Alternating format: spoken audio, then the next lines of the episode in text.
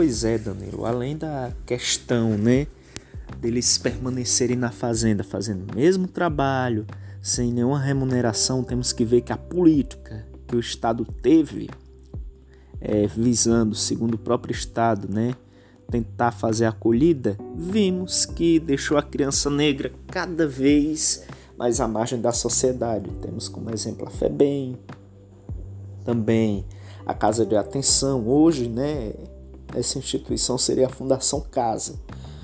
Enfim, né, para que tenhamos que mudar isso, é necessário ter uma educação antirracista, não é? Que, que possa, né, identificar todo o conteúdo oculto deste projeto que ocorre no Brasil há mais de 500 anos, não é? Tudo que está por trás, desde a mídia, desde no senso popular, enfim, e que possa, né, é, trazer à tona toda a contribuição positiva que a cultura negra trouxe para o país, especialmente na questão da criança. Além disso, é necessário ampliar as cotas raciais, pois próximo ano, 2022, vai estar tá em votação para ou que se amplie as cotas raciais ou talvez acabe, né, porque o projeto atual não é a favor, né, das cotas raciais e nem da cultura negra. É um projeto abertamente racista. Então, para que haja toda essa representatividade que possa gerar uma educação antirracista, é necessário mais do que nunca é, utilizarmos o espaço acadêmico para ampliar o acesso das pessoas negras à educação. Tivemos uma vitória em que a UESP aumentou sua cota em 50% para pessoas de universidade pública. O público que está na universidade pública é negro. Isso é uma conquista. É necessário se olhar para a cultura negra não com um olhar elitista, mas que ali tem uma referência, ali tem uma vivência. Não demonizar o funk, falar ah, o funk é ruim, não sei o quê. Não, mas olhar para a cultura, não demonizar o hip hop. Ali tem uma vivência, ali tem um ponto de vista. Ali a gente sabe o que é que está acontecendo, não é?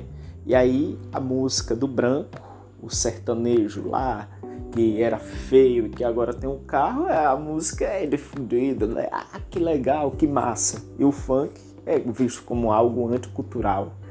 Então é assim, é necessário que nós tenhamos que abrir os olhos. Pois até hoje, por exemplo, quando ocorre é um assalto, não é assim, de uma pessoa negra que às vezes nem tem o que comer, aí tá lá na televisão um show do Cidade Alerta. Mas às vezes há um desvio de dinheiro. Tem pessoas que ficam, ah, não sei o que, que protegem, ou nem são presas, não é? Enfim. Então, né, para que se combata o racismo, temos um longo caminho, mas acredito que desconstruindo tudo que vimos, né, no nosso tema, né, que foi construído neste passado é fundamental entender o passado e não fazer como alguns que falam que isso já passou, já tem quase 200 anos, mas a escravidão foi o dobro, mais que o dobro, não é disso. Então é necessário que nós como educadores estejamos atentos, é, saber contar a história direito, a criança está ali e saber que ela tem a sua beleza, não ficar falando que o cabelo dela é ruim, que é isso ou que é aquilo, ou que ela é suja só por causa da sua cor, como aconteceu há muitos anos. É necessário um esforço nosso, desde a base, para que se construa, né, coloque o ovo em pé para que se faça uma educação antirracista é muito importante que a criança negra de hoje, daqui a 10 anos, veja que ela teve né, a chance de conhecer a sua ancestralidade e que esta não foi escondida. Então é necessário, meus amigos, necessário.